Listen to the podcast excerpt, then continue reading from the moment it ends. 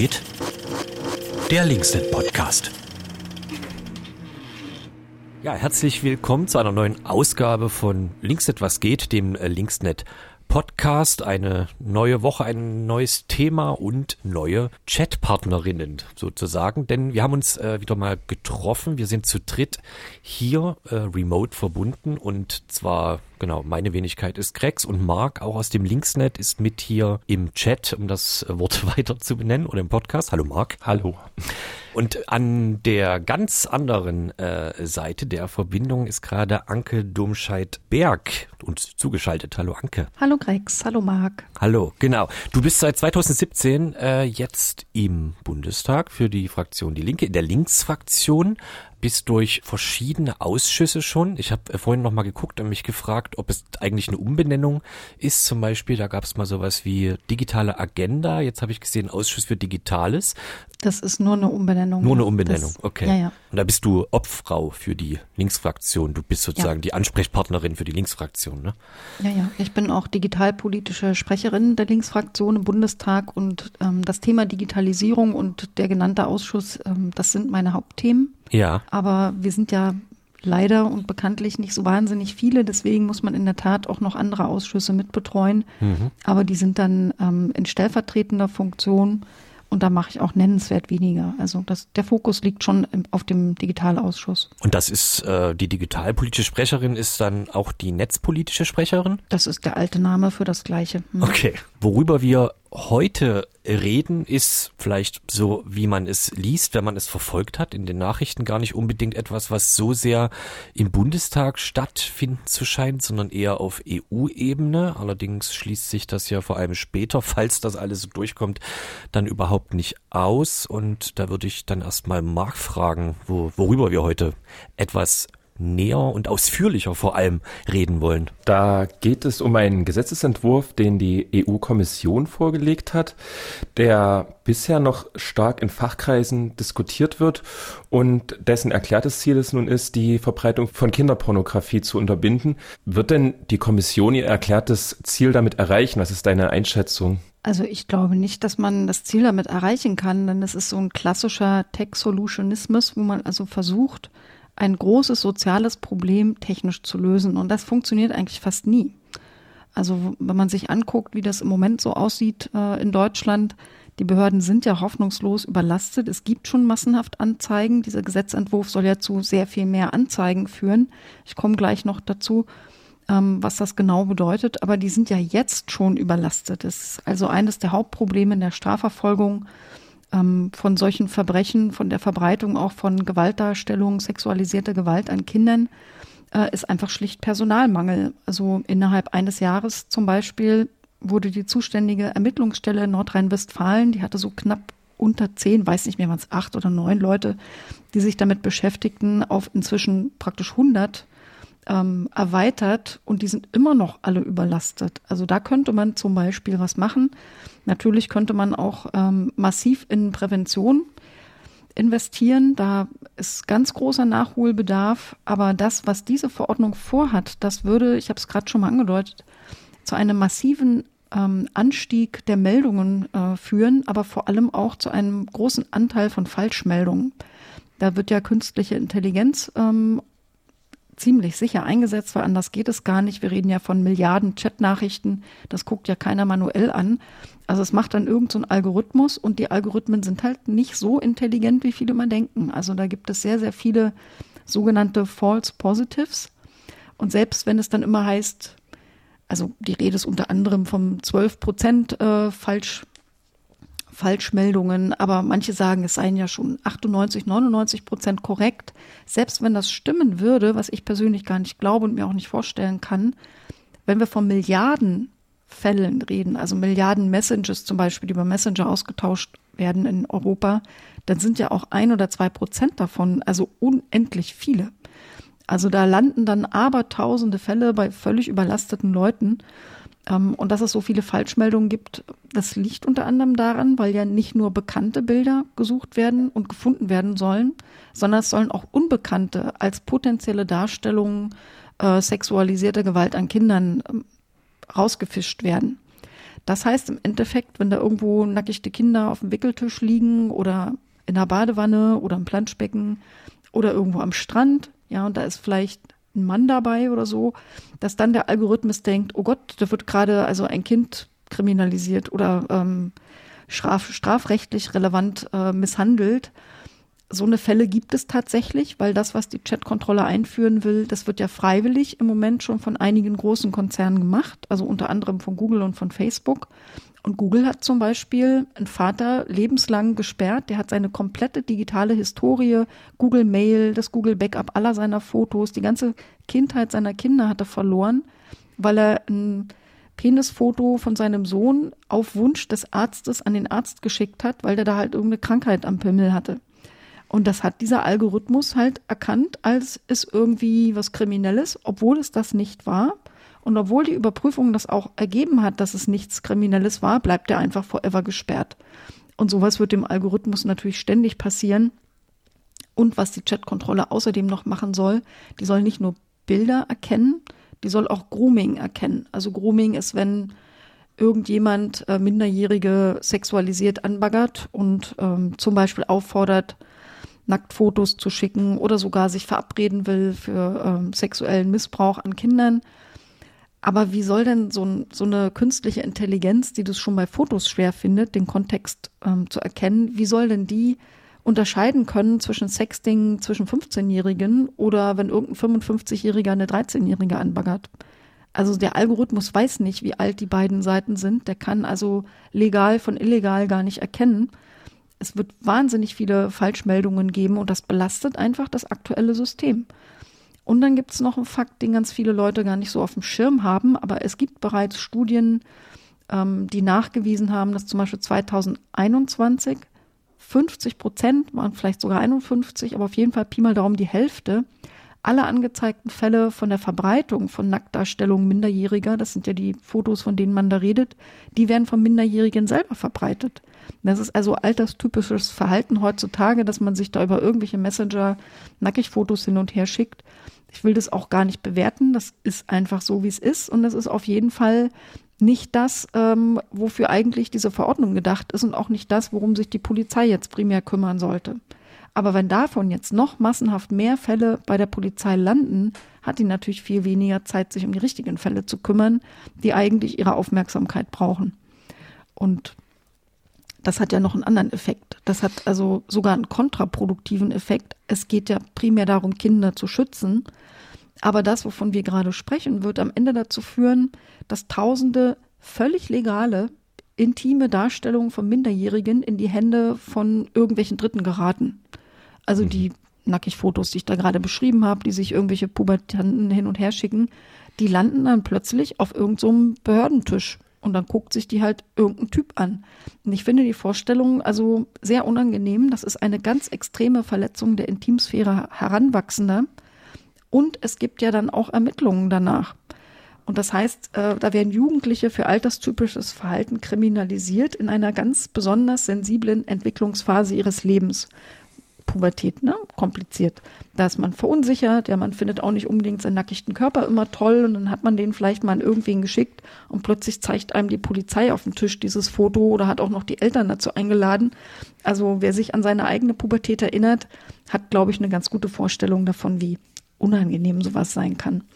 Die werden also kriminalisiert, behandelt wie Verbrecher und äh, dieser Nebeneffekt, der ganz oft vergessen wird, den hat auch das Gutachten des Wissenschaftlichen Dienstes des Bundestages äh, benannt, ganz klar, als es ist eigentlich eine ungeeignete Maßnahme, um Kinder zu schützen, weil es das nämlich einerseits wenig tut, das habe ich am Anfang beschrieben, aber andererseits eben sogar schädigt, diese äh, Minderjährige durch das. Dieses Gutachten habe ich beauftragt. Vielleicht könnt ihr das in euren Shownotes verlinken, weil das ist wirklich richtig super gut, weil es ähm, sehr deutlich und sehr klar und auch objektiv begründet, warum diese Verordnung auch mit den Grundrechten überhaupt nicht vereinbar ist. Wenn man sich jetzt vorstellt, schwarze Schafe gibt es ja bekanntlich äh, überall. Es gibt halt nicht nur Nazis bei der Polizei, es gibt auch Pädophile bei der Polizei. Und wenn da irgendwo welche sitzen, die auf diese Art und Weise plötzlich an jede Menge legale äh, Bildungen von nackigten Minderjährigen rankommen und die dann plötzlich auf irgendwelche widerlichen Plattformen hochladen, dann hat man tatsächlich das Gegenteil erreicht, ja. Also mhm. insofern glaube ich nicht, dass das was bringt.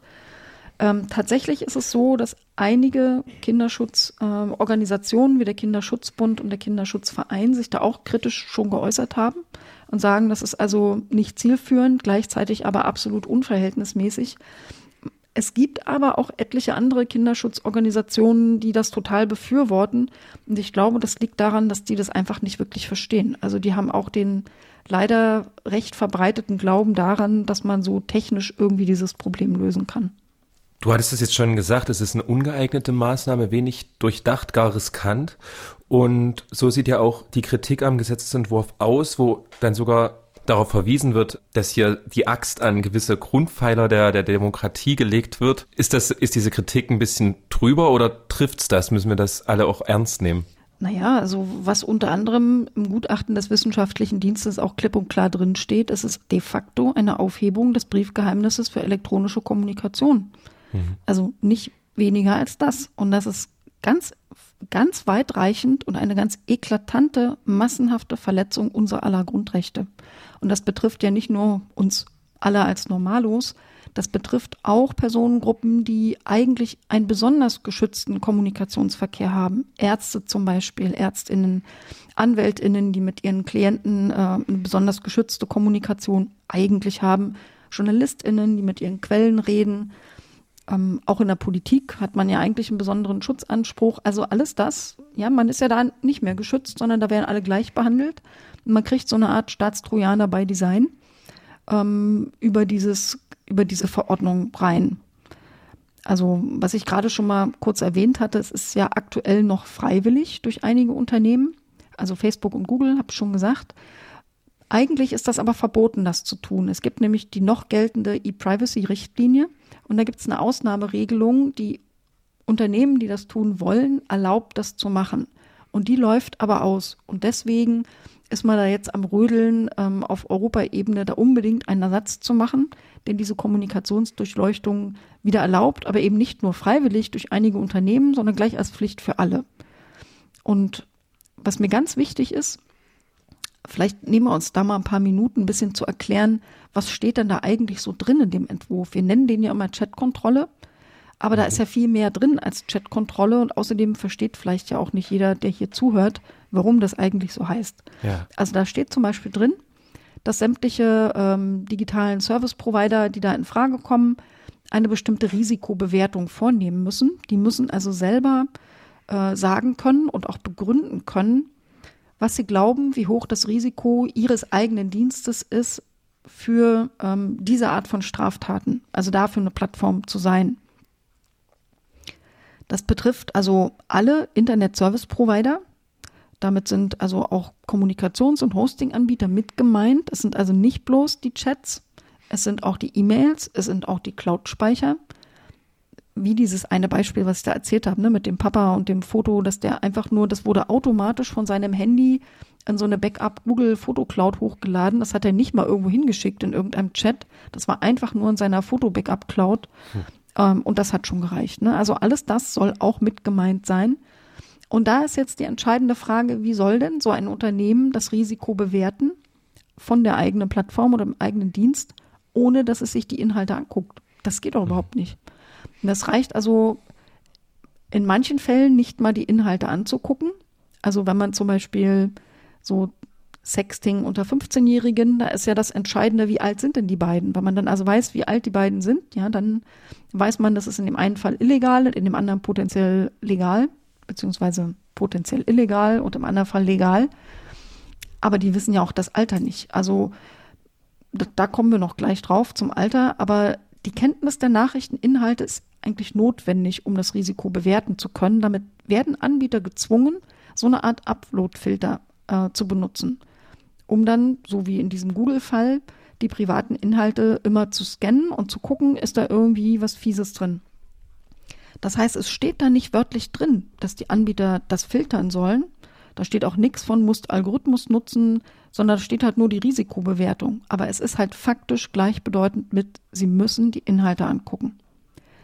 Dann gibt es da drinnen die sogenannte Pflicht zur Aufdeckungsanordnung. Detection Order nennt sich das äh, im Englischen. Das ist, wenn man also einen konkreten Verdachtsmoment hat bei einer bestimmten Person. Da melden, die, melden sich dann Behörden bei irgendeinem Anbieter und sagen, hier für dieses eine Konto, da wollen wir eine Aufdeckungsanordnung, da wollen die also selber reingucken in die Inhalte. Das ist also dann ganz explizit die Chatkontrolle. Und das ist auch das, worauf sich die Politiker, die diese Verordnung befürworten, immer zurückziehen. Die sagen ja, es ist ja anlassbezogen. Das ist ja nur die tatsächlich äh, hochverdächtigen Personen, die man mit so einer Aufdeckungsanordnung angucken will.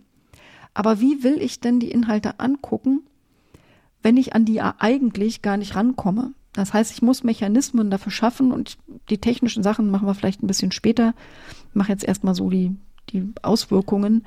Ähm, ich muss technisch ja ermöglichen, dass ich da reingucken kann. Und das kann ich ja nicht im Vorhinein wissen, wer irgendwann mal verdächtig ist und das nur bei diesen Leuten machen. Das geht ja nicht. Also ich mache das dann für alle. Ja. Und es steht halt, damit ich also auch weiß, ist es illegal oder nicht, soll es auch eine verpflichtende Altersverifizierung geben, nämlich für alle Messenger, Mail- und App Store-Anbieter und auch noch für die Apps da drin, die irgendwie nach eigener Risikoeinschätzung für Grooming in Frage kommen. Also für dieses äh, illegale Anbaggern Minderjähriger. Also eine verpflichtende Altersverifizierung für große Teile des Internets, das muss man sich mal reinziehen. Das, also ich finde es komplett unvorstellbar. Das gefährdet äh, die Anonymität im Internet, denn irgendwie müssen Anbieter ja einen Alter, Altersnachweis kriegen. Die werden also die unterschiedlichsten Formen von Identitätsnachweisen dann verlangen in Zukunft. Man muss das Alter irgendwie mit dem Profil matchen und ehrlich gesagt, was geht dann so ein Cloud-Dienstleister oder ein E-Mail-Provider an, wie alt ich bin? Das interessiert den ja gar nicht, ne? Wie definiert sich, äh, wie definiert sich, Entschuldigung, so ein, so ein, so ein Provider laut diesem Entwurf? Es gab, glaube ich, bei, ne, bei der Vorratsdatenspeicherung hatte ich mal sowas im Kopf mit mindestens 10.000 E-Mail-Konten, gar, gar ne? Nicht, keine gar Grenzen. nicht. Okay. Nein, nein. Auch die nicht kommerziellen, auch die kleinen, es gibt keine Größengrenzen mehr. Wie Ja. man das praktisch durchsetzen will, bei den ganz kleinen ist mal eine andere Frage. Aber es sind eigentlich alle mit gemeint. Also Mhm. wirklich alle. Ähm, und ich schaffe mit dieser Altersverifizierung übrigens ja auch völlig neue Probleme. Also nehmen wir mal an, ich hoffe wirklich, dass das nicht durchkommt, aber wenn es durchkäme und wir hätten diese verpflichtende Altersverifizierung, dann müssten sich ja auch Kinder als Kinder erkennbar geben. Das heißt, auch Täter könnten dann auf irgendwelchen Umwegen auf den Plattformen möglicherweise, vor allem wenn es da zu Datenleaks kommt, herausfinden, wer ist denn minderjährig. Und dann frage ich mich, ja, es gehen ja Kinder nicht erst ab 14 ins Internet. Die sind ja in der Regel schon ab 10, 11, 12 äh, extrem gefährdet für solche Grooming-Geschichten. Wie sollen die denn überhaupt äh, ihre Identität mit dem Alter nachweisen? Den Perso gibt's erst ab 14. Also hast du auch den elektronischen Personalausweis frühestens ab 14. Wie sollen die denn das machen? Die haben überhaupt keine Ausweise. Also das ist total äh, schräg und potenzielle Datenleaks sind tatsächlich auch ein Riesenproblem. Das lesen wir ja immer wieder, alle paar Wochen spätestens von irgendwelchen gigantischen Datenleaks und da geht es manchmal um Namen, manchmal um Passwörter, manchmal um E-Mail-Adressen. Jetzt reden wir davon, dass man bei, zum Beispiel bei E-Mail-Adressen, E-Mails sind ja auch mit gemeint, oder auch bei Messenger-Accounts, da sind ja ganz oft Klarnamen drin. Also ganz viele heißen ja Vorname, Nachname, Ad irgendwas. Da weiß ich, wie die Person heißt.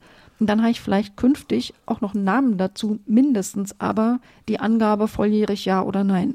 Klingt wie eine gute Das Idee, ja. Ja, ja, das reicht ja. Also theoretisch reicht ja volljährig ja oder nein, aber in der Praxis wird es so sein, dass viele Provider nicht abfragen äh, über eine pseudonyme Abfrage des elektronischen Personalausweises, die also entweder schon implementiert ist oder kurz vorm Kommen. Also das soll auf jeden Fall möglich sein, sich da pseudonym nur noch zu antworten, bin ich volljährig ja oder nein. Das ist das, was man in so einem Fall haben wollen würde. Das wird aber die Praxis nicht sein. Die Praxis wird fragen, wann bist du geboren? Weil die wollen ja, die Plattformen wollen ja eh gerne eine Rechtfertigung darum, dafür, warum sie wissen wollen, wann du Geburtstag hast. Ne?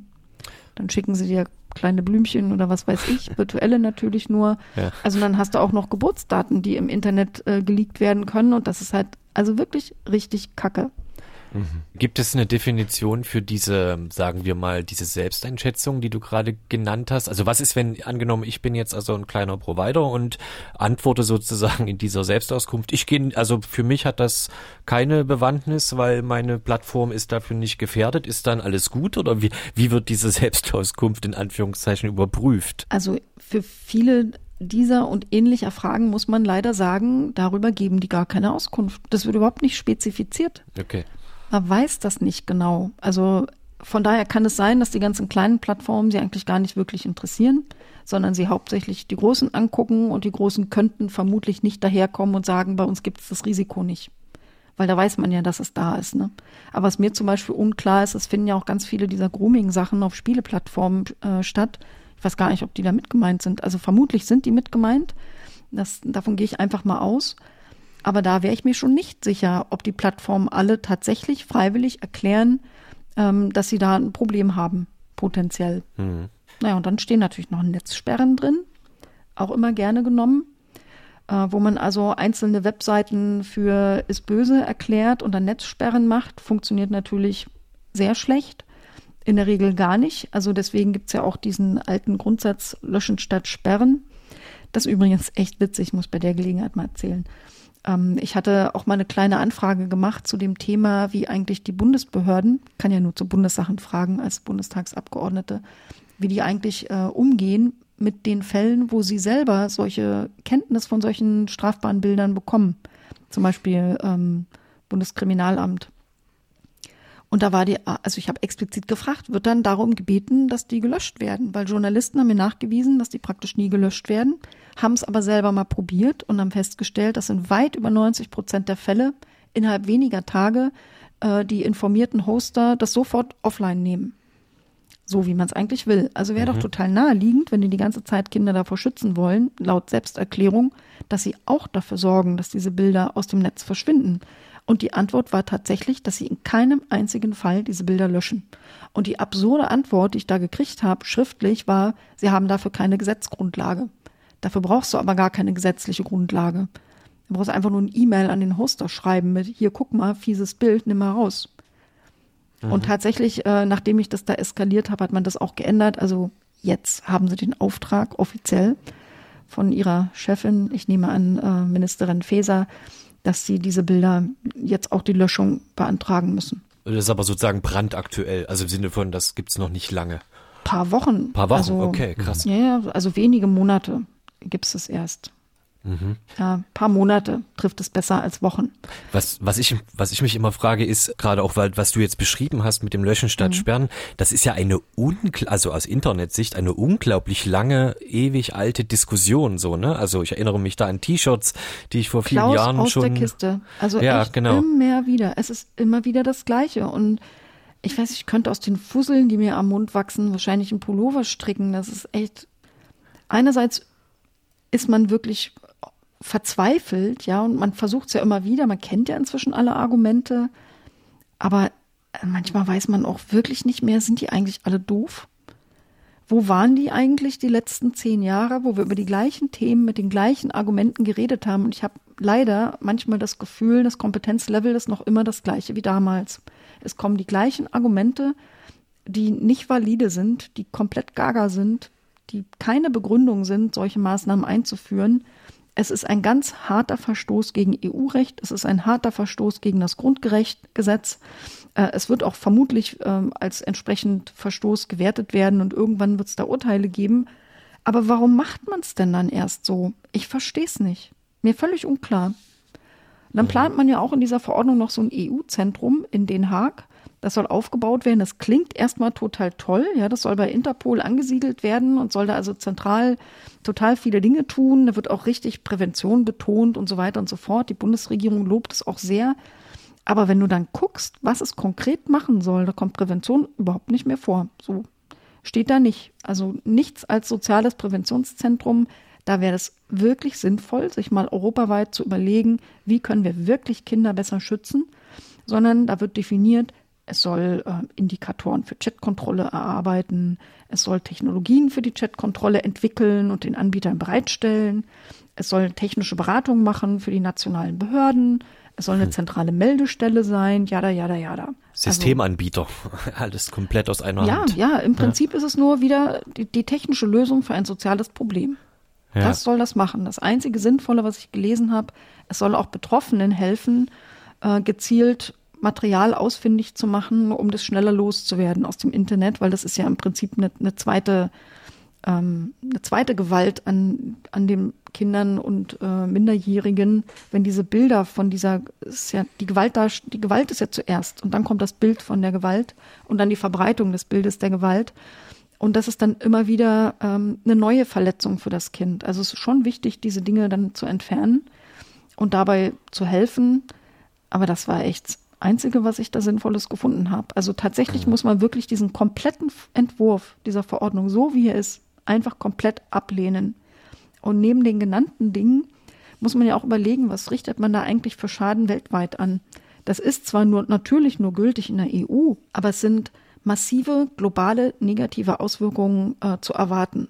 Denn was wir damit bauen, ist eine also tatsächlich eine sehr effektive Zensurinfrastruktur. Und die kann natürlich auch ein beliebiges undemokratisches System kopieren. Die können ja, also wenn wir sagen, das System ist so gebaut, dass man damit Gewaltdarstellungen an Kindern findet, sucht, meldet und entfernt und ihre Verbreitung verhindert, das kann ich doch genauso machen für Bilder von Protesten oder unliebsame Darstellungen von irgendwelchen Diktatoren. Und ich kann ja auch aus Bildern, statt Bildern auch bestimmte Texte nehmen. Ich kann auch die Texte in so einer zentralen Datenbank hinterlegen und nach dem komplett gleichen Prinzip identifizierbar und löschbar machen und ihre Verbreitung verhindern und damit zum Beispiel auch unliebsame Texte verhindern, dass die sich irgendwo verbreiten. Und dann wird die Ausrede kommen, wenn man denen das vorwirft und vorhält, dann werden die sagen, ja, ich habe das doch auch gemacht. Bei euch war das zuerst, wir haben das dann im Prinzip genauso gemacht und bei uns soll es plötzlich schlecht sein. Ja. Da haben sie ja einen Punkt, auch wenn wir sagen, wir benutzen das für andere Zwecke. Unser aktuelles europäisches Argument ist ja immer, Europa ist anders. Wir haben ein anderes Wertegerüst. Wir machen nicht Konzernüberwachung wie die USA und wir machen auch nicht Staatsüberwachung wie in China. Bei uns ist alles super. Wir kritisieren auch die chinesische Regierung, völlig zu Recht natürlich, für ihren Überwachungswahnsinn da. Aber das wird ja irgendwann, wird ja so eine Kritik auch nicht mehr legitim, wenn man selber immer mehr Überwachungsinfrastrukturen aufbaut. Also ich finde das wirklich hochproblematisch. Und es zerreißt mir das Herz, dass man ausgerechnet äh, ähm, Kinder, die von Gewalt betroffen sind, instrumentalisiert, um solche allgemeine Überwachungsinfrastrukturen zu rechtfertigen und aufzubauen. Und das ist übrigens ein ganz interessantes Ding, dass man, das beobachten wir seit 10, 20 Jahren, wenn man also immer wieder so neue Überwachungsdinger, mal Vorratsdatenspeicherung, mal was anderes, durchdrücken will, dass man immer guckt, was ist gerade im aktuellen gesellschaftlichen Zeitgeist dieses eine Thema, wo der gesellschaftliche Widerstand am kleinsten ist. Und war halt mal gerade irgendein großes Attentat von irgendwelchen islamistischen Terroristen mit vielen Toten, sagen wir mal Charlie Hebdo in Paris oder so, dann ist das das beste Argument. Ja, dann geht es nur um Bekämpfung von Terrorismus und der islamistische vor allem. Da ist nicht äh, die Rede von irgendwie Kinderschützen. Ne? Jetzt ist es ein bisschen durch mit dem islamistischen Terrorismus. Da haben jetzt nicht mehr so viele Leute Angst vor. Jetzt sind es die Kinder, weil da will natürlich keiner irgendwie dagegen sein, dass man Kinder besser schützt und die wenigsten wissen, dass man sie halt damit ähm, schlechter schützt. Und was wir leider auch schon viele, viele Jahre immer wieder erlebt haben, ist, dass wenn man einmal mit so einem Argument, wo man den geringsten Widerstand als, als Rechtfertigung benutzt, irgendeine neue Maßnahme einführt, dass dann anschließend diese gleiche Infrastruktur für völlig andere Sachen genutzt wird. Und jetzt gibt es schon die allerersten in der EU, die daherkommen und sagen, das gleiche System können wir doch auch für Urheberrechtsverletzungen benutzen. Genau so fängt es nämlich an. Ja, dann ist es einmal Urheberrecht, dann ist es irgendwie Drogen und dann ist es das nächste und dann hat es gar kein Ende mehr. Und dass man sich da leider in Europa auch nicht auf die demokratischen Kräfte verlassen kann, das zeigt ja zum Beispiel der Einsatz von Pegasus dieser wirklich fiesen Spionagesoftware, die in etlichen EU-Ländern eingesetzt worden ist, unter anderem auch in Ungarn und Polen, aber eben nicht nur da, sondern auch in etwas demokratischeren Ländern, um halt zum Beispiel Oppositionelle zu überwachen. Das geht halt echt gar nicht. Da muss ich euch noch eine schlimme Möglichkeit erzählen. die ganz viele Leute gar nicht wissen, äh, die mit der Chatkontrolle einherkommen. Dazu muss ich aber mal kurz erklären, wie die eigentlich funktioniert. Also es geht ja darum, solche zum hauptsächlich solche Bilder zu finden von sexualisierten, ähm, von Darstellung sexualisierter Gewalt an Kindern. Und das funktioniert so, dass man zuerst aus einem solchen Bild, das man schon mal gefunden hat, irgendwo das umwandelt in einen Hashwert. Und das ist also so ein Algorithmus rechnet es um. Und dann kommt da halt so ein Zahlensalat, Buchstabensalat raus, so eine lange Kette von irgendwelchen random Zeichen. Und die werden dann in einer Datenbank abgelegt. Und mit dieser Datenbank werden dann andere Inhalte abgeglichen, die dafür auch in so einen Hashwert umgerechnet werden mit dem gleichen Algorithmus. Also ein identisches Bild auf zwei verschiedenen Rechnern oder einmal auf dem Server und einmal auf dem Handy, das erzeugt den gleichen Hashwert. Und dann kann man die vergleichen und dann weiß man, ah ja, das ist so ein böses Bild oder es ist halt keins. Was man nicht machen kann, ist das jemals wieder zurückrechnen. Also wenn ich einmal diese kryptische Zahlenkette habe, kann ich das nie wieder zurückrechnen und sagen, welches Bild das war. Das ist ein Problem. Denn ich kann auch nicht als Wissenschaftlerin oder als Journalistin oder als sagen wir mal, gewählte VolksvertreterInnen in irgendeiner Art und Weise kontrollieren, was eigentlich in dieser zentralen Datenbank abgelegt ist hinter diesen Hashwerts. Das sind möglicherweise Bilder von Gewaltdarstellungen an Kindern, aber vielleicht ist es ja auch die Darstellung eines Protests. Das kann ich überhaupt nicht überprüfen. Ich kann das weder in Europa überprüfen noch in irgendeinem anderen Land. Niemand kann das. Und ich finde das äußerst schwierig, eine so gravierende Infrastruktur und, und grundrechtsverletzende Infrastruktur aufzubauen, bei der schon bei Design ausgeschlossen ist, dass man sie demokratisch, wissenschaftlich oder durch JournalistInnen oder durch Zivilgesellschaft in irgendeiner Art und Weise kontrollieren kann. Also das, sowas darf einfach nicht sein.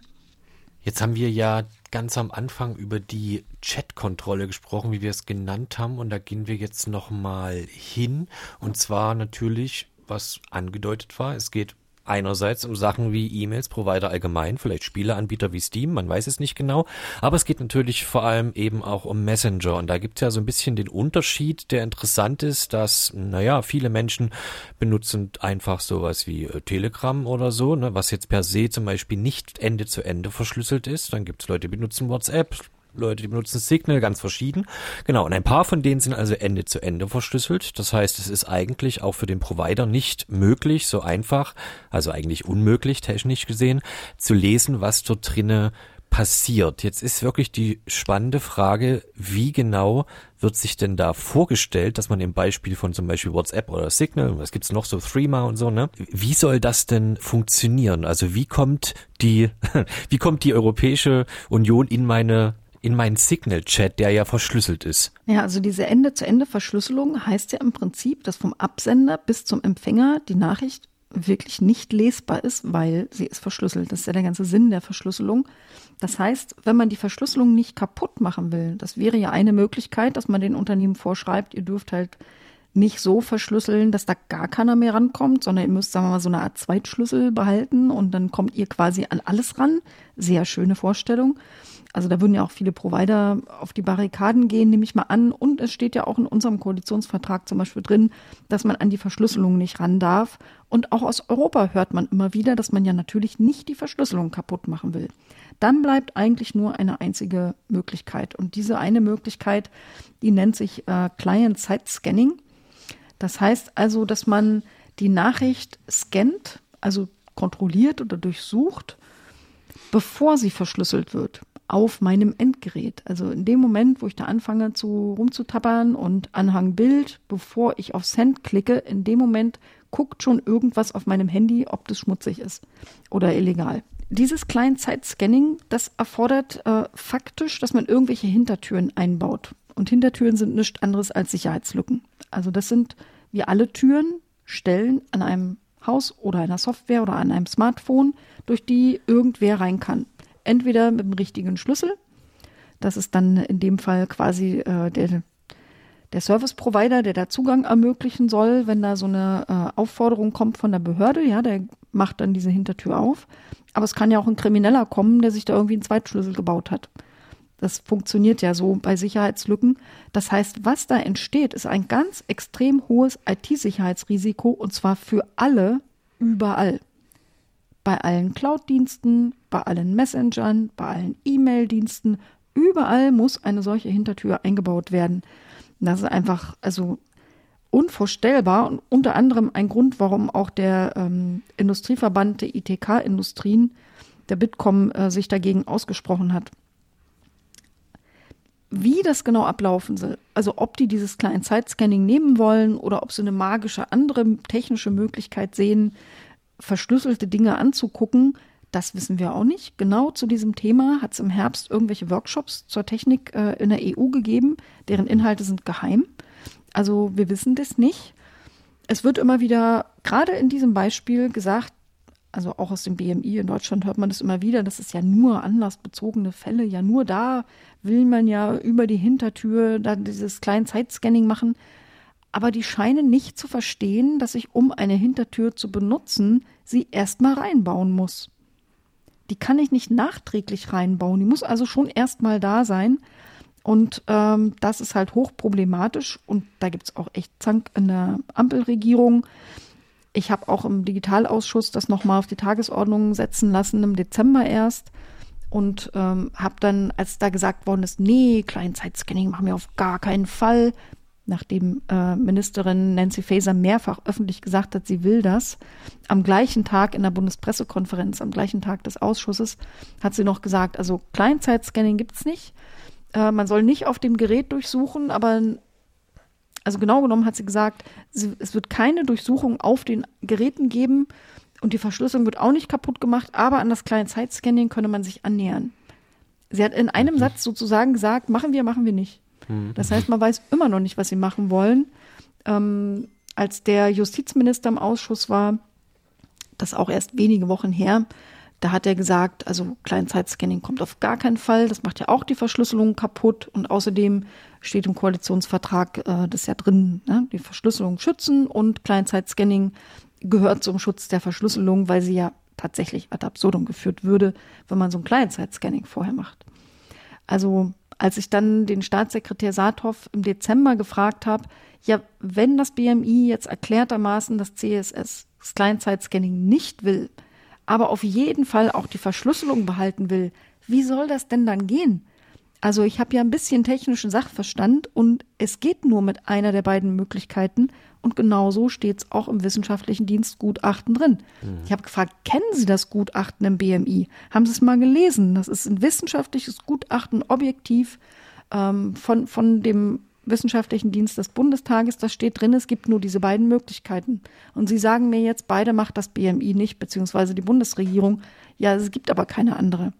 Da meint er nur, ja, sie arbeiten da dran und sie suchen eine, sie werden bestimmt eine finden. Er ist total sicher, dass sie da eine magische Möglichkeit finden, mit der das dann irgendwie trotzdem geht, ohne was kaputt zu machen. Vielleicht können wir dann an dem Punkt mal ein bisschen auf die EU-Gesetzgebung schauen und damit auch nochmal versuchen, den Hörerinnen verständlich zu machen, warum jetzt auf einmal die Bundesregierung da auch eine Rolle spielt, obwohl das ja, das Gesetz ja auf EU-Ebene kommen soll. Die EU-Kommission hat den Gesetzentwurf ja vorgelegt und insofern gibt es ja vielleicht auch noch Hoffnung auf die anderen beiden Akteurinnen, die da in der EU mitspielen bei so Gesetzen. Einmal den Europäischen Rat, also der Zusammenschluss aller Regierungen der Nationalstaaten, also da, wo auch dann die Bundesregierung mit den 26 anderen Regierungen auf, einen, auf eine Position sich einigen muss und das EU-Parlament. Vielleicht fangen wir mit dem Europäischen Rat an. Du hattest jetzt schon ein bisschen den, den Zank auch in der Ampelregierung in Deutschland erwähnt. Gibt es da irgendwie Hoffnungen, dass zumindest über den Europäischen Rat ähm, ein Veto kommen kann, was den gesamten Gesetzentwurf angeht oder eben zentrale kritische Punkte wie das Client-by-Side-Scanning? Also ich habe größere Hoffnungen eigentlich aufs Europaparlament. Mhm. Vielleicht Vielleicht klappt es auch über den Europarat. Also das sind die beiden Möglichkeiten, die wir haben, dass es entweder im Europäischen Parlament noch abgelehnt oder wenigstens abgeschwächt wird. Also ich glaube, ganz weg kriegen wir es wahrscheinlich nicht mehr, aber zumindest, dass besondere Bösartigkeiten wieder rausfliegen oder aber im, äh, im in dem äh, Rat. Und da gab es gerade Ende letzten Jahres noch mal so ein paar Hoffnungsanzeichen. Also zum Beispiel hat der Rat den juristischen Dienst selber beauftragt, also seinen eigenen juristischen Rat beauftragt, die Verhältnismäßigkeit dieser Aufdeckungsanordnung mal zu überprüfen. Und dann hängt natürlich ganz viel davon ab, was dabei rauskommt. Also ich hatte ja auch den wissenschaftlichen Dienst, habe schon ein paar Mal erwähnt, des Bundestages ähm, prüfen lassen, wie es aussieht ähm, mit der Rechtmäßigkeit, der Grundrechtsvereinbarkeit. Und da werden ja in der Regel drei Sachen abgeprüft, also nicht nur die Verhältnismäßigkeit. Ne? Da wird geprüft, ist es geeignet, ist es angemessen und ist es verhältnismäßig. Vielleicht erkläre ich noch mal ganz kurz diese drei Dinge. Bei geeignet wäre also für diese Verordnung die Frage, schützt sie tatsächlich Kinder vor sexualisierter Gewalt oder Verbreitung der Bilder davon? Da habe ich schon viel dazu gesagt. Nee, tut es nicht. Also tendenziell ist es sogar kontraproduktiv. Dann ist die nächste Frage, ist es denn angemessen? Und angemessen ist es immer dann, wenn es keine Alternativen gibt, die auch diese geeignet sind, also auch so ein Ziel erreichen können, aber mit weniger Grundrechtseingriff. Und da gibt es ja ganz viele andere Alternativen. Viel mehr Prävention, mehr Personal bei der Polizei, bessere Ressourcen, alles Mögliche, ja. Also es gibt Alternativen. Dann haben wir die dritte Frage erst, die ist die nach der Verhältnismäßigkeit. Und das ist dann die Antwort auf die Frage, steht der Nutzen, also die Antwort auf die Frage, ist es geeignet, müsste ein Ja sein und es müsste ein schönes, großes Ja sein. Steht dieses Ja, es nutzt auf diese Art und Weise in einem sinnvollen und vertretbaren Verhältnis zu Nebenwirkungen. Ist nicht anders als bei Medikamentenzulassungen, ja. Hilft es also nennenswert mehr, als es schadet. Und der Nutzen war ja schon fraglich, das hatten wir schon, laut äh, mhm. Gutachten wissenschaftlicher Dienst. Die Nebenwirkungen sind aber ganz enorm. Also die Privatsphäre aller EuropäerInnen wird verletzt, legales Verhalten wird kriminalisiert, selbst von Jugendlichen etc. etc. Also die Verhältnismäßigkeit hat der Bundestagswissenschaftliche Dienst ganz klar bewertet als ist nicht gegeben. Und das könnte ja vermutlich, hoffentlich auch der juristische Dienst des Rats genauso entscheiden und dann hätte das möglicherweise einen Einfluss darauf. Einen großen Einfluss darauf, wie sich der Rat verhält, hat aber auch die Position von Deutschland. Also da gucken schon viele Länder, was äh, die deutsche Position ist und warum sie so ist, wie sie ist.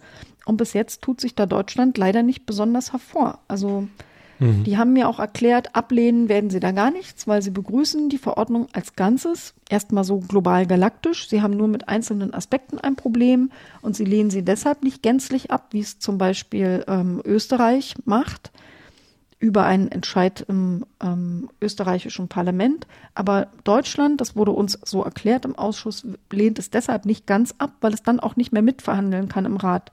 Also dann nimmt man sich offenbar, so haben die es mir erklärt, dann nimmt man sich quasi raus aus dem Prozess und dann kann man auch nichts mehr dran verbessern. Ich glaube, dass das ein so deutliches Signal wäre, dass die positiven Wirkungen wahrscheinlich viel größer wären, als wenn sie jetzt so am Klein-Klein versuchen aus riesengroßen Problemen äh, immer noch sehr große Probleme zu machen, weil so leicht wird es nicht sein. Ja, übrigens hat auch ähm, das Europaparlament den eigenen wissenschaftlichen Dienst, hat ja auch das Europaparlament ähm, gerade beauftragt, eine Folgenabschätzung zu machen. Also ein bisschen ähnlich. Ja, ich habe ja unseren wissenschaftlichen Dienst da im Bundestag beauftragt, nach der Rechtskonformität mit Europarecht und dem Grundgesetz äh, zu prüfen. Hier geht es um die Folgenabschätzung, aber da gibt es ja Überschneidungen auch von, von der Art der Prüfung. Mhm. Also auch da kann natürlich was rauskommen. Erfolgreich ist es dann, wenn es mit Mehrheit abgelehnt wird im Europaparlament oder wenn äh, im Rat der EU ein Drittel der Mitgliedstaaten ablehnen.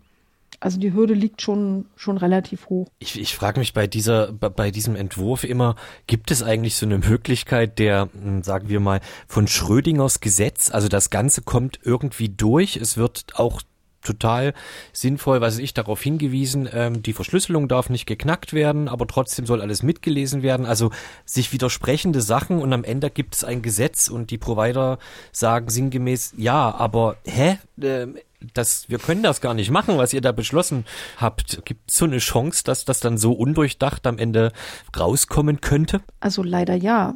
Okay. Es, ist, es, wird exakt das gleiche sein wie bei der Urheberrechtsreform, wo man bis zum bitteren Ende immer wieder gesagt hat, Uploadfilter, was protestiert ihr denn? Die gibt es doch gar nicht, die stehen da gar nicht drin und die werden auch nicht kommen.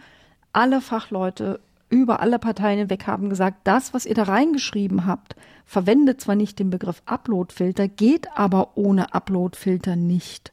Und das, also ich habe solche Déjà-vus im Moment im Bundestag, wo auch von der, von den Vertretern der Bundesregierung immer wieder gesagt wird, Also wir machen die Verschlüsselung nicht kaputt, wir machen auch gar keine Massenüberwachung.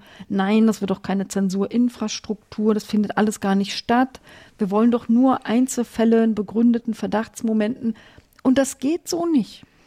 Also ich habe auch dem Staatssekretär direkt gesagt, es hört sich für mich so an, als wollte man sagen, ich will zwar schwanger werden, aber nie Sex haben. Es gibt okay technische Möglichkeiten, auch ohne Sex schwanger zu werden. Okay, okay, okay.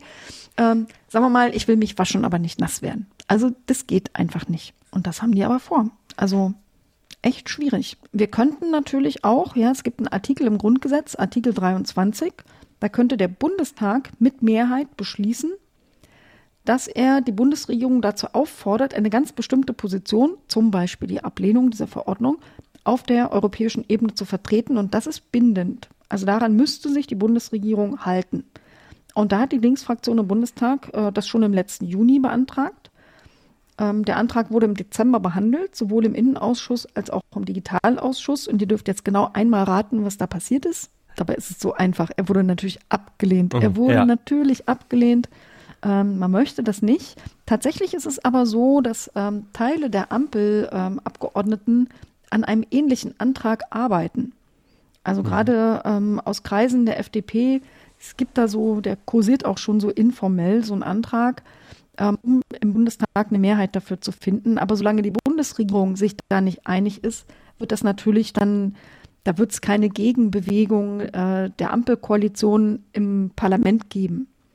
Das werden die sicherlich verhindern, weil das wäre natürlich ein gewisser Eklat. Aber da zeichnen sich also große Reibereien ab.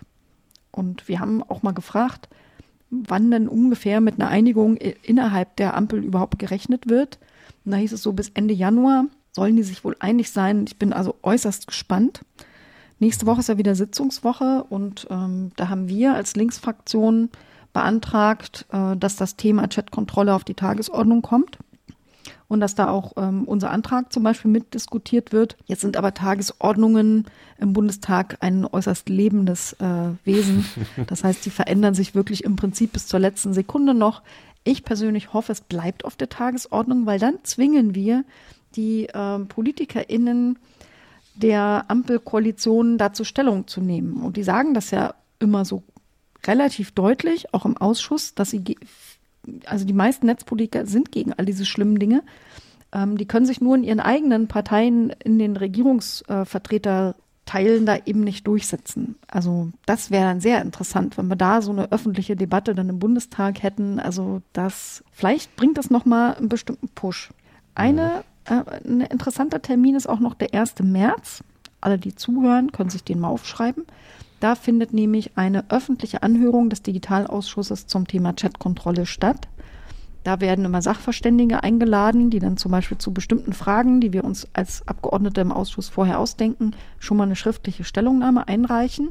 Und dann gibt es zwei Stunden Anhörung, wo dann so Frage und Antwort und am Anfang geben die so eine kurze Stellungnahme mündlich ab, stattfinden. Und man kann das entweder am Bundestag persönlich besuchen und kann da hingehen auf den Zuschauerrängen sozusagen sitzen und das miterleben.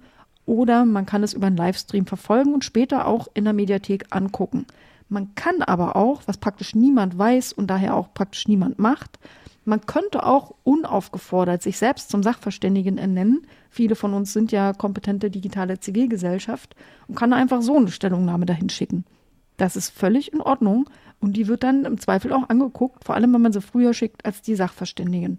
Die geladenen Sachverständigen kriegen ja ihre offiziellen Fragen immer relativ spät. Und ähm, dann kriegt man die manchmal am Tag vor der Anhörung oder so drei Tage vorher und dann kriegt man ganz viele auf einmal. Das sind über 100 Seiten Text in einer Zeit, wo man vielleicht Sitzungswoche hat und gar nicht alles lesen kann. Wenn da also eine digitale Zivilgesellschaft einfach eine Stellungnahme zu dem Thema drei Wochen vorher schickt, hätte eine recht große Chance, dass die angeguckt wird. Also vielleicht hört hm. es wer und schreibt einfach eine. Wäre eine gute Idee. Wir werden auch nochmal auf diese Möglichkeit hinweisen und du hast damit jetzt schon auch äh, total gut übergeleitet auf ähm, den Punkt, nämlich Protest ähm, gegen diesen Gesetzentwurf. Wir gehen mal davon aus, dass sich da schon auch Bündnisse ähm, gebildet haben, die da, das auch jetzt begleiten wollen in den nächsten Monaten. Welche Bündnisse gibt's da? Wer agiert da? Sind die auch europaweit vernetzt? Doch, die sind eigentlich ganz gut äh, vernetzt. In Deutschland ist zum Beispiel die digitale Gesellschaft äh, sehr prägend, aber mhm. auch der ähm, F5 Zusammenschluss von fünf freiheitsrechtlichen und zum Teil auch digitalpolitischen NGOs. Das sind also, da gehören Reporter ohne Grenzen dazu, die Gesellschaft für Freiheitsrechte, GFF, Algorithm Watch, aber auch die Open Knowledge Foundation Deutschland und Wikimedia Deutschland. Unter anderem gab es da gerade vor ein paar Wochen Ende November, Dezember war es, glaube ich, sogar schon eine Infoveranstaltung im Bundestag. Da hatte ich die große Ehre, der Host zu sein. Das war also eigentlich das Ziel, da ein bisschen mehr Leute aufzuklären im Bundestag. Dafür hätten aber deutlich mehr Abgeordnete kommen müssen. Da sind also eigentlich hauptsächlich die gekommen, die eh schon überzeugt waren davon, dass es eine ganz schlechte Idee ist mit der Verordnung. Ähm, was es auch gibt, ist ein äh, zivilgesellschaftliches Bündnis, das gemeinsam einen offenen Brief ähm, im Juni an die Europäische Kommission übergeben hat, dem haben 117 zivilgesellschaftliche Organisationen in, und auch ein paar Berufsverbände gemeinsam unterschrieben und abgegeben. Es gibt auch äh, eine Webseite, die so ein bisschen diesen Widerstand bündelt. Die heißt äh, chat-kontrolle.eu. Das hat, glaube ich, äh, die DigiGes, die digitale Gesellschaft, hauptsächlich aufgebaut. Und dann gibt es auch ähm, unter dem Hashtag Chatkontrolle stoppen findet man auch einiges. Ähm, da haben zum Beispiel die Jugendverbände ähm, der demokratischen Parteien ähm, minus die CDU, wenn ich das richtig sehe. Ich gucke gerade auf mein kleines Notizzettelchen. Also auf jeden Fall ist die grüne Jugend dabei, die Jusos sind dabei, die jungen Liberalen sind dabei, die jungen Piraten sind dabei und selbstverständlich auch die Linksjugend Zollit. Ähm, und wenn man jetzt ein bisschen internationaler noch guckt, da ist vor allem die EDRI ähm, sehr fundamental. Die hat äh, also auch einen ganzen Webauftritt zu diesem Thema. Da habe ich mir mal ein schönes Zitat rausgeschrieben. Das steht da nämlich groß und gleich als erstes. Ich übersetze das auch gleich, aber da steht, When you fundamentally undermine how the Internet works, you make it less safe for everyone. If passed, this law will turn the Internet into a space that is dangerous for everyone's privacy, security, and free expression. This includes the very children that the legislation aims to protect. Mhm. Also frei übersetzt heißt es, wenn man also grundsätzlich unterwandert, wie das Internet arbeitet, macht man es also wenn man es kaputt macht, ja, wie es aktuell arbeitet, macht man es unsicher für jeden. Wenn dieses Gesetz durchkommt, wird es das Internet in einen Raum verwandeln, der gefährlich ist für die Privatsphäre von jeder Mensch, für die Sicherheit von jeder Mensch, das ist dieses IT-Sicherheitsthema, aber auch für die freie Meinungsäußerung. Und das schließt eben auch genau die Kinder ein, die diese, Legisla äh, die diese, dieses, äh, diese Verordnung eigentlich schützen will. Das finde ich, mhm. haben sie sehr gut auf den Nagel getroffen. Ähm, EDRI organisiert das auch europaweit recht gut. Also die haben schon im Februar 2022 haben sie da so zehn Forderungen entwickelt. Ähm, wenn jemand international sucht, übrigens den Begriff Chat Control, mal so auf Englisch sehr frei übersetzt, den findet man da eher nicht. Der wird also auch seitens der Zivilgesellschaft da vermieden. Die reden dann vom ähm, CSAM Proposal. CSAM heißt Child Sex Sexual ich dachte mal Exploitation Material, aber da würde ja kein A stehen. Also so ungefähr. Hm. Aber abgekürzt wird es jedenfalls CSAM und es bezieht sich auf die sexualisierten Darstellungen von Kindern. Und dann gibt es noch die Kampagne europaweit, auch von EDRI organisiert. Ähm, wenn man da runter googelt unter dem Hashtag Stop, Stop Scanning Me oder das einfach in einer freundlichen Suchmaschine eingibt, findet man da auch diverse Protestgeschichten. Apropos, das wegen des Zitates gerade, was du übersetzt hast, wie sieht denn, kann man denn sagen, wie so eine Dystopie danach aussieht? Angenommen, das würde alles so durchkommen, wie das jetzt beschrieben wurde, ja, mit keinen Verbesserungen, keinen Änderungen und so. Was, was, was bliebe denn dann eigentlich an Möglichkeiten, sozusagen sicher zu kommunizieren, übrig? Bliebe denn eine übrig? Ähm, ja, das ist, wollte ich gerade als Gegenfrage fragen. Also das ist wirklich schwierig, weil eigentlich gilt diese Verordnung ja wirklich für alles. Also ich glaube, ich habe es am Anfang schon mal gesagt, wahrscheinlich werden sie die kleinsten Instanzen von irgendwas nicht so auf dem Schirm haben, da weniger kontrollieren und interessieren sich mehr für die Großen, aber eigentlich gilt es für alles. Also das, es macht halt schon das Internet, wie wir es kennen, kaputt. Und das betrifft ähm, ja tatsächlich alle, das hat Edri ja sehr schön formuliert, aber für manche Bevölkerungsgruppen ist es ja sogar besonders gefährlich, also die schon genannten besonders geschützten Kommunikation von Ärztinnen mit ihren Patientinnen, von Abgeordneten, von Journalistinnen mit ihren Quellen, von, von Juristinnen. Ja. Und da freut es mich, dass zumindest einige dieser beruflichen Organisationen da auch das auf dem Schirm haben. Also Reporter ohne Grenzen habe ich ja schon als Teil von F5 erwähnt, aber auch der Deutsche Anwaltsverein hat sich sehr klar ablehnend geäußert. Auch der Deutsche Journalistenverband hat es ganz klar abgelehnt. Und dann gibt es halt auch Berufsverbände wie ITK, äh, Industrieverband Bitkom, den ich auch schon mal genannt habe. Die argumentieren vor allem mit den IT-Sicherheitsrisiken, aber auch, die sind ja Wirtschaftsverband ja, für die Industrie, ähm, Informationstechnologie und Kommunikationsindustrie. Die sagen, das schafft halt vor allem Unsicherheit und Chaos in der Wirtschaft, weil die auch davon ausgehen, dass das Gesetz irgendwann wieder gekippt wird. Die sagen also, so rein in die Kartoffeln, raus aus die Kartoffeln ist auch richtig kacke für Wirtschaft. Und sie sehen natürlich auch das Problem, ähm, dass man da ja auch Geschäftsgeheimnisse vielleicht kommuniziert, die dann irgendeiner anguckt. Also das haben die so gebracht.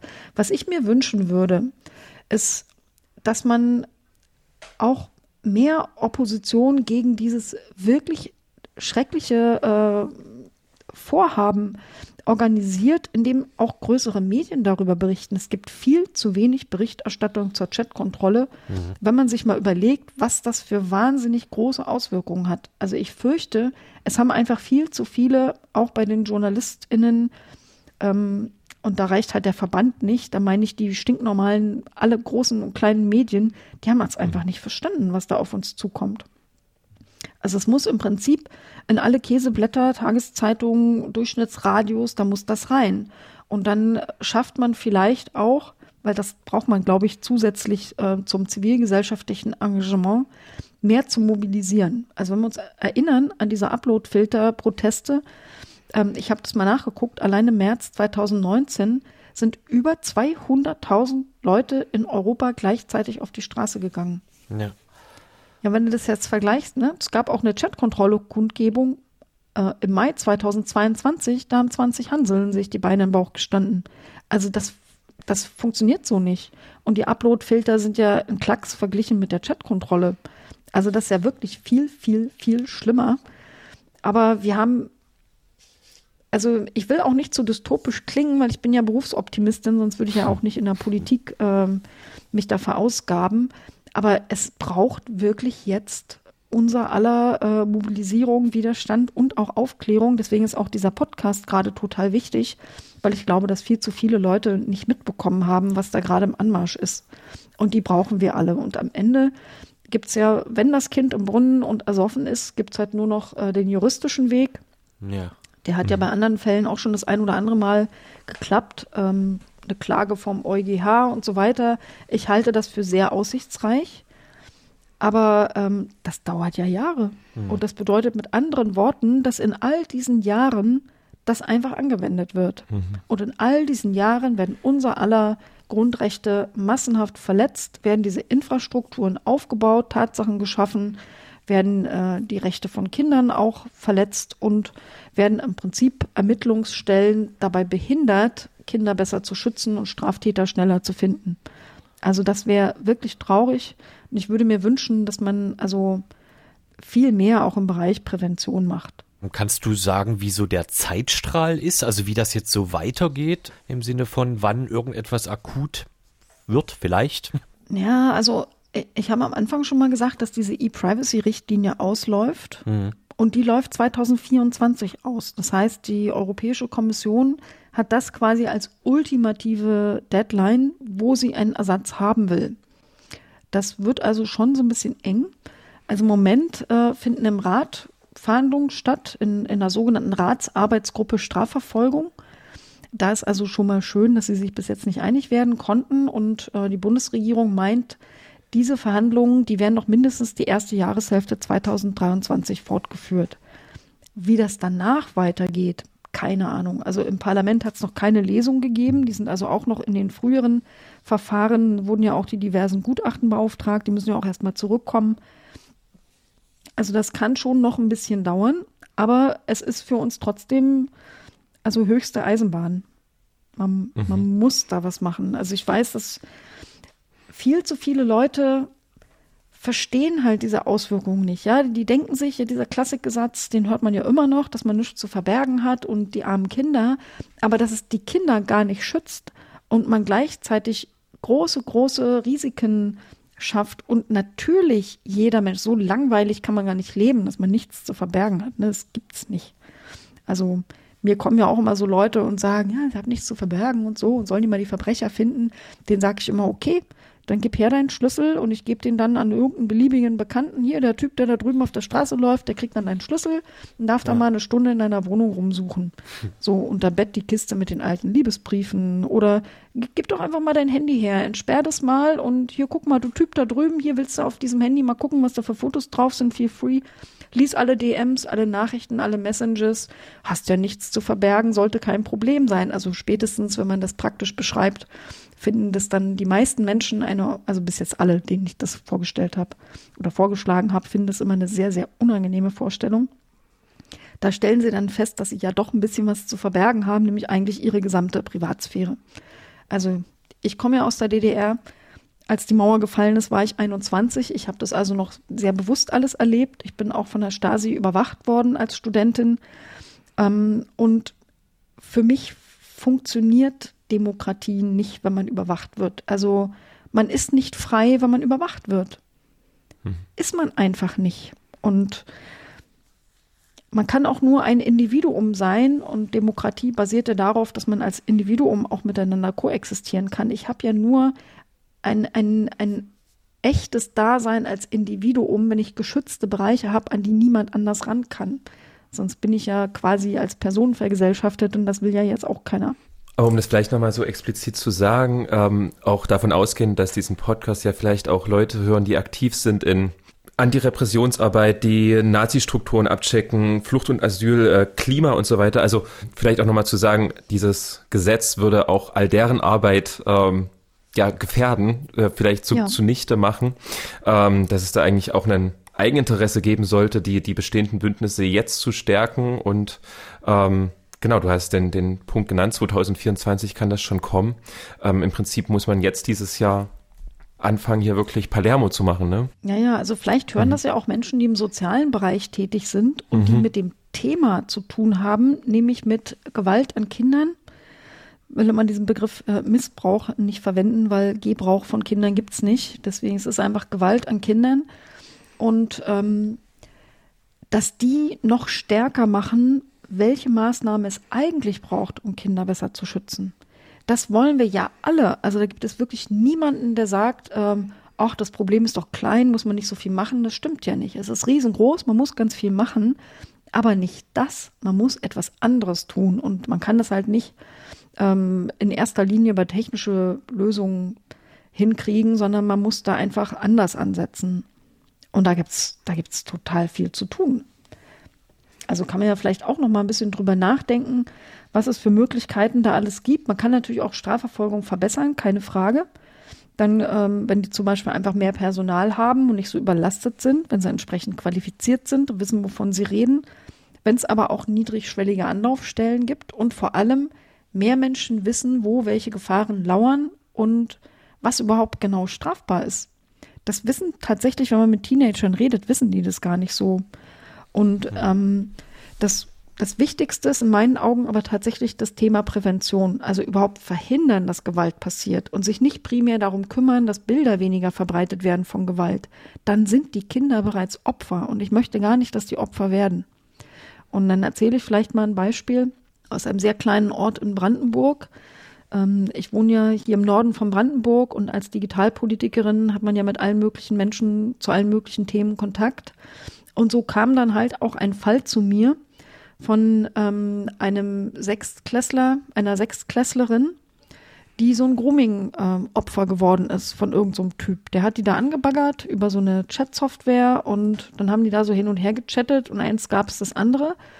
Und ähm, ich will da nicht ins Detail gehen, aber das war sehr unschön. Das Kind war extrem gefährdet und hat sich dann quasi in letzter Minute äh, einem Lehrer offenbart, der keine Ahnung hatte, was er damit machen soll. Und dann landete er halt äh, bei mir und meinem Mann. Wir sind so die Digitalfuzis bei uns im Ort, wo man dann mit beliebigen Digitalproblemen kommt. Und dann landete der bei uns und dann haben wir uns da ein bisschen drum gekümmert. Und dann stellte sich heraus, also Lehrkräfte haben keine Ahnung, Eltern haben keine Ahnung, die Kinder selber haben keine Ahnung und alle reden miteinander nicht drüber, obwohl alle betroffen sind. Mhm. Wir haben nämlich mal was ganz Interessantes gemacht. Es gibt einen sehr, sehr, sehr großartigen Film, der heißt Gefangen im Netz. Es gibt auch die Webseite www.gefangenimnetz.de, die ich zu diesem Thema wirklich jedem und jeder ans Herz legen möchte. Da gibt es auch ganz viele Materialien, auch für den Unterricht und man kann sich da auch diesen Film irgendwie besorgen. Der scheint aber, wenn ich mich richtig erinnere, 50 Euro pro Schule zu kosten, wenn man den da zeigen will. Das haben wir dann an der betroffenen Schule auch mal gemacht. Und ähm, da wurden alle in der sechsten Klasse eingeladen. Die ganze Klasse war also da und hatte sich das angeguckt. Und dann hat der Lehrer anschließend gefragt, wer von euch hat denn sowas schon mal erlebt? Und alle Arme sind hochgegangen. Jungs und Mädels. Alle. Die komplette okay. Klasse hatte sowas schon erlebt. Und dann hat er äh, die Lehrkraft anschließend gefragt, wer hat denn darüber schon mal mit seinen Eltern geredet? Und es waren exakt null Kinder. Mhm. Das ist die Gegenwart, die wir haben. Ja. Also die Eltern wissen darüber nichts, die reden nicht drüber. Dann wurde natürlich gefragt, warum redet ihr denn mit euren Eltern nicht drüber? Und dann erzählen halt die Kinder völlig nachvollziehbare Gründe, nämlich Angst vor Internetentzug, Angst vor Handy weg, ähm, Angst vor, dass man sie selber für schuld erklärt. Also gerade wenn man in so eine ähm, in so einen Grooming-Fall reinkommt, dann ist am Anfang fängt es ja an wie eine harmlose Kommunikation mit irgendjemandem auf der anderen Seite und man fühlt sich vielleicht gebauchpinselt, dass sich da ein richtig erwachsener Mensch für einen interessiert. Ähm, und irgendwann gleitet es dann ab und dann denkt man vielleicht, oh Gott, ich habe hier jetzt selber was ganz Schlimmes gemacht und traut sich schon deshalb nicht vor irgendwelchen Strafen darüber mit den Eltern zu reden. Und deswegen braucht es einerseits Eltern, die aufgeklärter sind die mit ihren, ähm, die Kinder haben sich explizit gewünscht, dass die Eltern das Gespräch suchen. Also wenn hier Menschen zuhören mit Teenager-Kindern, redet mit ihnen. Aber es braucht auch alternative Anlaufstellen. Also wenn die zum Beispiel nicht mit ihren Eltern reden wollen, dass sie woanders hin können und dass sie wissen, mit wem sie wo drüber reden können und dass man sie rechtzeitig, wenn so ein, so ein zum Beispiel so ein Grooming-Prozess noch am Anfang ist und noch noch keine schlimmen Verabredungen stattgefunden haben, wo das dann in physische Gewalt ausartet, dass man die also rechtzeitig daraus nehmen kann. Und genau das kann man zum Beispiel über diesen Film wunderbar erleben. Ich erkläre mal ganz kurz, die Minute haben wir noch, wie dieser Film aufgebaut ist. Der kommt eigentlich aus Tschechien, wurde aber auf Deutsch adaptiert und bei uns ist das Problem ja völlig identisch. Und da hat man drei 18-jährige junge Frauen genommen, die besonders jung wirken. Und dann hat man die nochmal durch die Maske geschickt und entsprechend angezogen, sodass die echt aussahen wie zwölf. Und dann haben die sich ins Internet gehängt, in ganz normale, gängige äh, Chat-Plattformen und hat die da einfach mal so nur da sein lassen. Die haben also gar nicht proaktiv Dinge getan, sondern waren einfach nur da und haben sich als Zwölfjährige ausgegeben. Und da haben die innerhalb von zwei Wochen über 1000 Grooming-Kontakte gehabt. Die drei.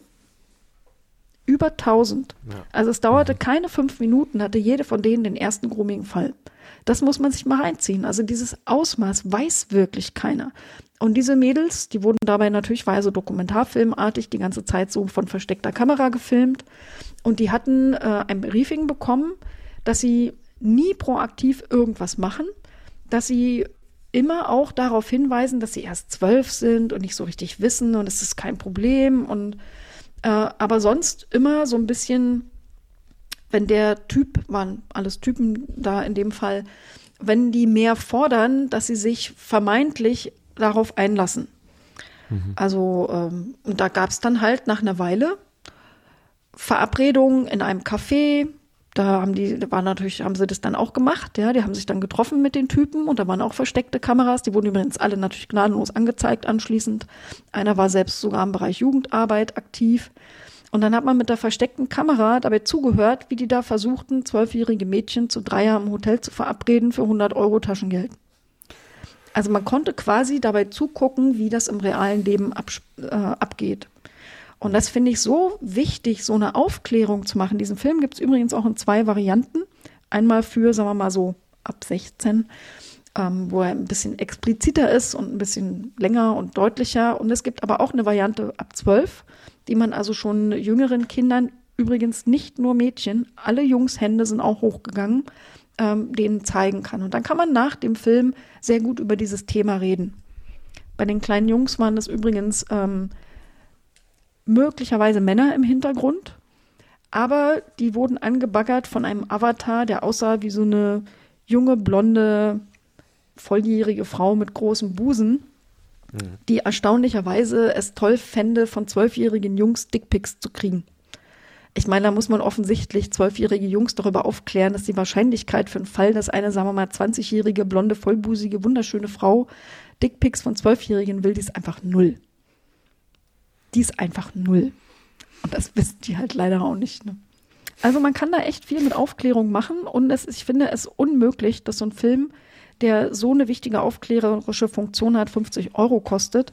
Äh, solange er so viel kostet, ja, wenn vielleicht hören ja auch engagierte linke Menschen zu, schenkt den einfach eurer Grundschule einmal angucken mit Debatte danach, dann habt ihr vielleicht ein paar Kinder vor schlimmer Gewalt gerettet. Äh, und ansonsten habe ich auch der Bundespolitik, also der Bundesregierung explizit äh, dem BMI vorgeschlagen, diesen Film einfach frei zu kaufen. Kann ja nicht die Welt kosten, vielleicht 100.000 oder 200.000 und dann kann den einfach jeder immer überall gucken und alle Schulen kostenlos und das einfach ein bisschen zu bewerben, fände ich mal eine super tolle Maßnahme. Also es geht auch ohne Grundrechtsverletzung. Mhm. Der Film heißt Gefangen im Netz. Gefangen im Netz, genau. Okay. Solltet ihr unbedingt in den Shownotes erwähnen. Machen wir. Mhm. Vielen Dank an Anke für dieses Interview, dieses wichtige Interview. Und genau, wir hoffen, dass das soziale Problem nicht mit technischen, halb durchdachten oder gar nicht durchdachten Lösungen versucht wird beizukommen, sondern eben mit den jetzt von dir so zum Schluss ähm, beschriebenen Maßnahmen der Aufklärung auch. Genau, und es liegt auch an uns allen, hier dagegen vorzugehen, äh, gegen diesen, gegen diese Herausforderungen, die uns die EU-Kommission jetzt gestellt hat. Genau, und damit Vielen Dank nochmal. Ja, vielen Dank für die Einladung und für die Gelegenheit, über dieses äh, wirklich wichtige Thema zu reden, denn Kinderschutz liegt uns auch am Herzen, aber der Grundrechteschutz eben auch. Und es geht beides.